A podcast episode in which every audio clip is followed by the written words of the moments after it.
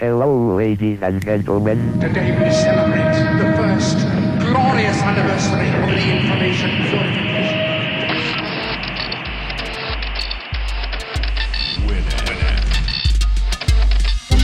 Piratas de Tierra del Fuego. Tecnología del mundo ensamblada en casa.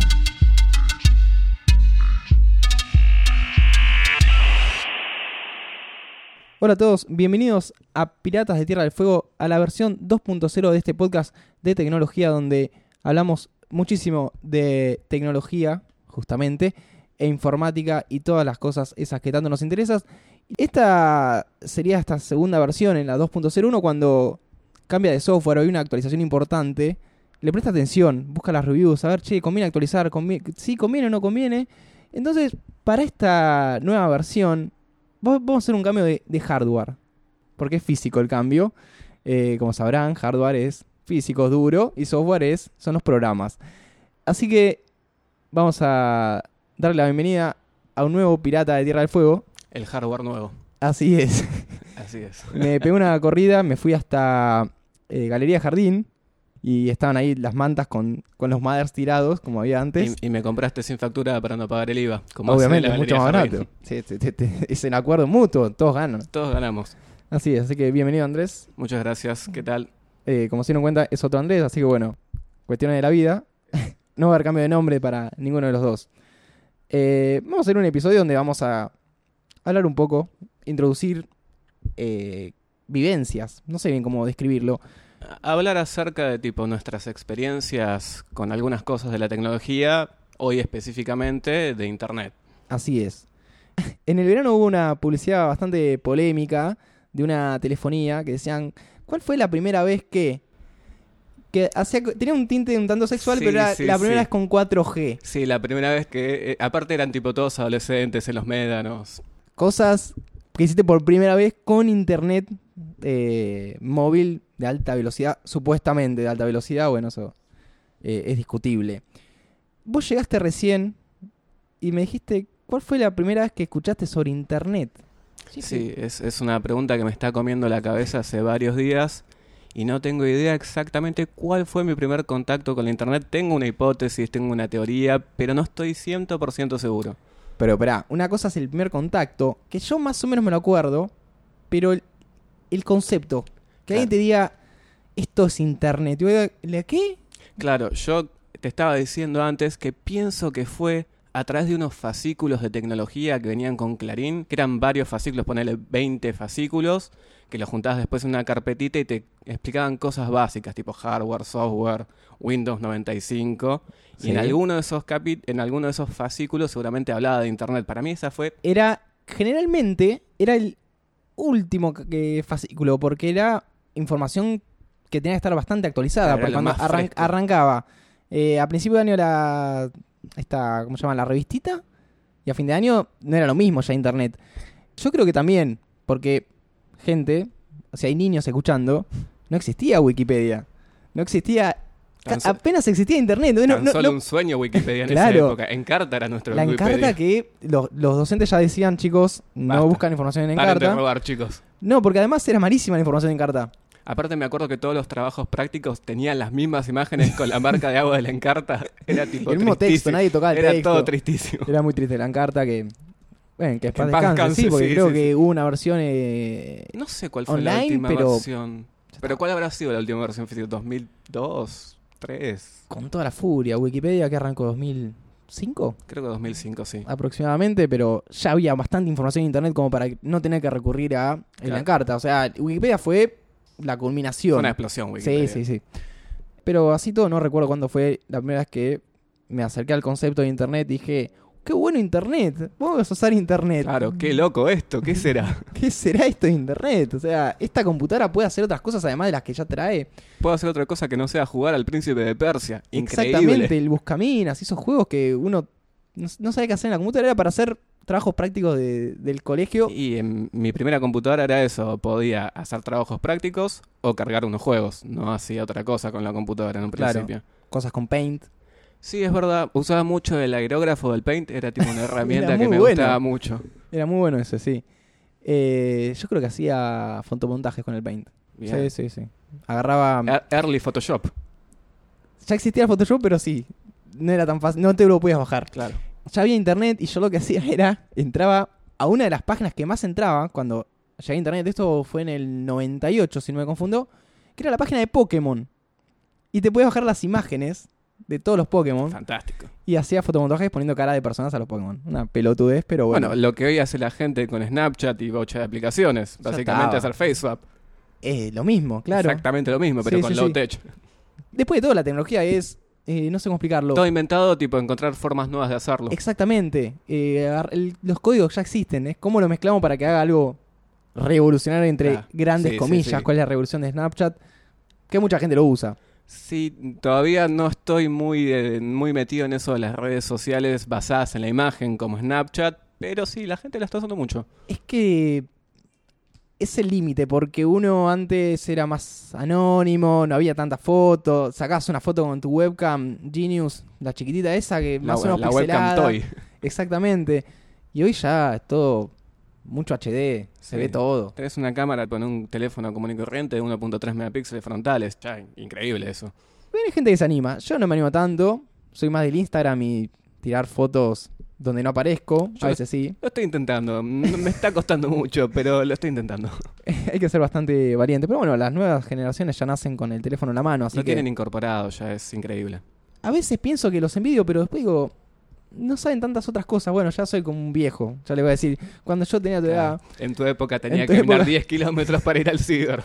estaba pensando que inclusive cuando arrancó, o cuando yo arranqué con internet, no estaba Google. No, se usaba Yahoo. Creo, Yahoo. creo que ya Yahoo o Altavista. Star Media era otra. Star Media también. O los buscadores de ICPs, tipo el de Synectics y cosas así. Claro. Que eran engendros que por lo general usaban el motor de Yahoo o cosas Sí, sí, así. sí, eran, buscaban. Había uno que era. El de Terra. Uno que era Metacrawler, que ese buscador lo que era, era un buscador de buscadores. Wow. Entonces, buscabas ahí y buscaban en el resto. Increíble para esa Increíble. Sigue existiendo un par de esas cositas para hacer grande búsqueda, pero ya hoy es Google. Sí, no tiene, Indexa todo. no que- tiene sentido salir de, de Google porque no, no, No, funciona. a lo sumo navegar muchas páginas. Aparte de la internet ya está preparada para ser indexada por Google. Los otros buscadores, si bien se alimentan de la misma forma, hay un archivo que se llama robots.txt que es básicamente para Google Sí, y que todos los sitios lo tienen hoy en día. es verdad. Todo pasa por Google. Bueno, ese es otro tema que tal vez abordemos en un momento. eh, cuando tratemos que sea antes de que Skynet, digo Google, no nos permita hacer nada y Antes, antes de que sea consciente de sí mismo. claro. Eh, ¿No es consciente todavía? Yo creo que sí, pero lo tienen tipo medio guardado. Hubo un par de experimentos igual de Google con inte- inteligencia artificial. No sé si tan buenos como el último de Microsoft. Increíble Tybot. Incre- a mí me encanta Tybot. Me encanta porque es tipo la internet de verdad. Le dieron una inteligencia artificial, alimentate internet y la internet es eso, lamentablemente. Claro, eh, para Es explicar culpa- un poco mejor, Es culpa de todos nosotros. y si Microsoft hizo un, un bot que era una cuenta de Twitter que supuestamente emulaba un millennial que se alimentaba de los tweets de los eh, replies que le hacían. Claro, o sea, de la información de la gente que le tuiteaba a Tai. Pero lo que encontraron es una forma tipo de vencer los filtros que tenía diciéndole que repita cosas, como por ejemplo, los nazis no estuvieron tan mal. Entonces le decían eso, repetime esto, lo repetía y lo indexaba dentro de su inteligencia y así se fue Claro. formando un monstruo. Así es, un pequeño bot nazi. Y al principio en internet no- tampoco había mucha cosa para hacer, porque un problema era la conexión, al menos estando acá en, En Sudamérica. parte del mundo. Sí. Eh, Me acuerdo que las páginas con Flash eran un flagelo. Que yo inclusive en una época había flashado, se podían conectar dos modems al mismo tiempo y hacer que esas dos conexiones de dial-up se junten. O sea, como ¿Eso se podía hacer? Se podía hacer eso, era un quilombo. Nunca lo hice porque nunca pude poner una línea más en mi casa. Ese es un tema, pero claro. tenía dos modems y tenía muchísimas ganas de hacerlo. ¿Sabes que pensé que no, que la computadora tomaba solamente una se conexión? podía hacer, se tenía que instalar un driver especial en Windows 98 segunda edición para que funcione. Nunca lo hice, obviamente nunca tuve los recursos para hacerlo, pero siempre tuve ganas de hacerlo. Ok. Bien de pirata. Y sí. Como decíamos, eh, las conexiones no eran muy rápidas, pero eran gratuitas. Eran gratuitas, igual al principio no eran gratuitas porque me acuerdo que estaban los CDs de internet. Que era como un curro bastante interesante el Era un curro, internet. Porque, pero- ¿qué hacía el CD internet? Te instalaba una configuración. Te instalaba, o sea, lo que hacía te configuraba el marcador de Windows para el marcador de Windows es lo que establecía la conexión de dial-up entre tu casa y el servidor, o sea, llamaba por teléfono. Una, claro, una suerte de, de telefonito virtual Te que discaba. Te simplificaba el proceso de configurar eso y obviamente te instalaba un montón de giladas de, de la página, tipo barras de navegador, tipo el BAD y alguna cosa así medio extraña que siempre te instalaba. Es que antes tampoco había tanta tanto mensaje de guarda, te vamos a instalar esto. Me iban y te instalaban, no No, existía nada, y no había leyes, no Ni había nada, no había ni- protección al Ni siquiera usuario. estaba la opción en el instalador de quiero instalar esto. No, o no, no, no existía. Hoy Todo. uno, Siguiente, siguiente. si lo instalaste porque no leíste, es más, hay software que son un poquito más buenos que aparece destilada la opción de una y si querés, bueno, listo. Software ético. Es bastante crítico al punto que te dan ganas de, bueno, lo voy a probar porque ese tipo no me quiere meter Es como, nada. como los de Adblock, que viste que al final te aparecen ellos dos, tipo el desarrollador y la señora. Sí, pidiendo- sí, y te yo, piden plata. yo nunca les di plata, pero la verdad que tipo me parecen tan tiernos que estén ahí ellos dos que algún día me gustaría darles plata, tipo, no sé, 20 dólares, algo así, tipo, muchas gracias por Claro, todo gracias lo que me todo. dan. Sí. Igual tuvo un par de kilómetros esa gente.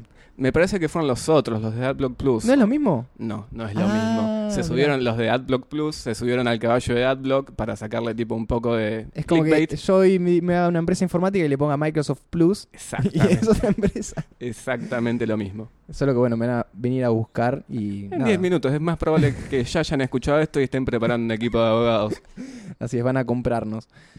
Qué complicado que era, la verdad. Qué complicado que era. Todo Pero muy uno- difícil. Experime- yo experimentaba bocha, porque no puedes hacer otra cosa más que experimentar y ver qué se puede hacer. Porque también había una realidad paralela que eran los, eh, los software que uno se podía comprar, los programitas. Yo tenía cerca de mi casa una, una casa de computación que tenía unas hermosas cajas de juegos que eran tentadoras. Pero eran carísimos Eran esos juegos. muy caros, eran muy caros. Pero uno era, por ejemplo, formar tu propia banda. No sé bien cómo era la cosa, pero me da ganas de jugarlo. Seguramente una cosa bastante chota. Sí, eran todos bastante malos, pero estaba buenísimo eso de que los juegos venían en cajas. Eran tipo, Sí, adentro te venía el manual, manual, con el te CD, venían todo. un montón de cosas. Estaba bueno eso, la verdad. Es, es un cambio ahora que es todo streaming. Todo que te bajas las llaves, no, no tenés nada. No, este, no, bueno, son pros y contras. Sí, es verdad, es verdad. Porque también no sé, vas a la play de un amigo, Lo te podés, logueas, jugás. claro, podés instalarlo en dos consolas, se comparte, es- es- tiene sus ventajas, es verdad. ¿Vos te acordás del primer sitio al que entraste? El primer sitio al que entré, lo estaba pensando cuando te hice esta pregunta de cuál fue tu primera, la primera vez que te enteraste de internet y creo, creo, creo, estoy un 60-70% seguro de que fue o el sitio de LucasArts o algo relacionado a Star Wars. Estoy casi seguro de que fue alguno de esos dos. Sitios que saqué de revistas tipo Onda Micromanía, que tipo no conocía Sí. páginas web. bueno, había verdad. muchas, muchas revistas con reviews de páginas. Claro. la página del mes y una fotito de la página. Un par de, de, de, de screenshot y era, ¡apa! Pero esas revistas se caducaban muy rápido. Y extinguieron tipo. No, no, pero no solamente. el- no, revistas sigue habiendo informática, pero la- la- las páginas. eh, si la revista de hace un año, entras al sitio ese. Claro, aparte eran tipo No revistas, existía. eran revistas de España o cosas así que No. no, eran de hace años y, y nada, no, no, no valían para nada esas páginas. Aparte me acuerdo que la mayoría eran sitios muy básicos, que eran o chistes o que te dan información muy específica de algún tipo. No era nada realmente interesante, era, ah, mira, listo. Listo. Pero tampoco había otra cosa en internet en esa época. que- pero además no, no podías probar nada de eso. No es que te comprabas una revista eh, que decía, bueno, tal software y bueno, lo puedo probar o, o tal sitio puedes entrar. Había muchas revistas que eran cosas que no podías acceder. Desde software hasta hardware. Claro. Qué zarpados estos chabones que tienen, no sé, 512 de RAM. Wow. Uno con 64. O sea, ¿cómo puede ser eso? No, no puede existir. O, o la época de las lectoras de CD que empezaron a aumentar las X, que pasó de 16X a 20X, 24 así y hasta 56X, que era... Que ahí se trabó. Claro, pero igual, o sea, no, no entiendo la, la necesidad de eso, porque realmente uno no necesitaba leer un CD más rápido. No, necesitaba copiarlo. Claro. Para copiar sí. Pero uno después descubría que si lo copiaba a 56 es probable que falle. Sí, creo que lo máximo que copié un disco fue a 16X, más de 32, 32 puede eso. ser. Nunca me animé. Es como que me parecía muy Tre- caro los CDs como para, para arriesgar todo ese capital. 32 para música, tal vez, y para datos, sí, más lento. Claro. Ah, hablábamos de la gratuidad de Internet antes y algo que no mencionamos y que fue clave en mi acceso a Internet fueron los proveedores gratuitos, como Fullzero, que fue mi primer proveedor gratuito de internet. Fue mi primer casilla de mail. Mira, Sí. la mía, la mía, ¿cuál habrá sido? No, creo que fue una de una, una cooperativa de Mar del Plata, Copetel, que regalaba cuentas de mail y yo me anoté en eso. Y vamos porque, obvio, vamos, quiero una cuenta de mail, no sé para qué, pero la quería. Yo tengo cuenta de mail y no tenía a quién mandarle un mail. No, yo tampoco. ¿A quién le iba a mandar un mail? Era como, me lo puedo mandar a mí mismo, wow. Una vez entré, esto fue 98, 99, estaba en la casa de un amigo y vi que creo que estaba usando el Internet Explorer y tenía el icono de, de mail, que antes venía en la barra. Y yo le decía, pero tenés mail. Decía, no, no tengo mail, pero ahí está el botón, tenés mail. Yo ni sabía que era mail, yo apenas le apreté el botón y le tiré toda la, toda la máquina. Porque se le puso a abrir el auto, que no tenía cuenta. Se quiso configurar un quilombo. perfil, se sí, pudrió hizo todo. un quilombo y bueno, no, no tenés mail. Creo que yo tenía una... Porque yo no me recuerdo si antes de Fulcero tuve una cuenta más, más berreta y le qui- quería, bueno, si tenés mail, te mando mail. No sé para qué. Te veo en la escuela después. Es que me parecía importante a mí tener un mail en esa época. Era como, wow, tengo un mail, tipo, la gente me puede hablar. No me iba a hablar nadie, obviamente, pero tener un mail era como tener esa posibilidad ahí latente de que la puedo usar en algún momento. No sé para qué. Y pensar que antes no estaban indexadas todas esas cosas. Entonces, no es hoy, bueno, me hice una cuenta de Twitter, alguien me puede buscar, me encuentra en Twitter. No, tu mail, no te iba a buscar nadie. Nadie iba a buscarte a vos. Ah, este es tu mail, te voy a mandar un mail porque quería hablar con vos por mail. Es más, me acuerdo ahora que decís eso, ha- había tipo agendas de todas las páginas de internet que había, eran como listas, tipo los mil sitios de internet, cosas así. Muy bueno. Obviamente viejísimos, súper desactualizados, pero yo he leído ese tipo de cosas, los mejores mil sitios de internet de tal año. Y era... ¿En base a qué? claro, ¿quién decidió esto? Malísimo. Pero épocas muy fructíferas de la internet. Así que esto fue más, más, más bien una charla que se desapega bastante de lo que veníamos haciendo en Piratas. Pero para que... Para introducir el nuevo hardware Así es, está- lo estaba configurando en realidad. y ver sus características. Así bueno, nos vamos a estar reencontrando en un próximo episodio donde sí vamos a hablar un poco más en profundidad de ciertas temáticas, van a ver los destacados, eh, los personajes, si te parece. Sí, claro, la, la mecánica regular de, de este gran podcast. Vos también tenés podcast. ¿Querés tirar ahí chivo o no? Yo tengo un podcast de hip hop que se llama El Fantasma de Rap de Costa Podcast. Está un poco relegado hoy en día, pero hay nueve capítulos que pueden escuchar. Están en Berenjenal Podcast Radio, lo pueden googlear y seguramente lo van a encontrar. De hecho, si googlean El Fantasma de Rap de Costa Podcast, lo van a encontrar, pues es un nombre bastante Sí, no hay que pasar links por acá, todo se googlea. No, claro, si, si están escuchando esto es porque saben googlear. Si no saben googlear y llegaron a esto, los felicito, es sí, sí, sí, que- increíble. ah, no, nos cuentan lo, lo- lo- la forma cómo- que hicieron. claro, eso.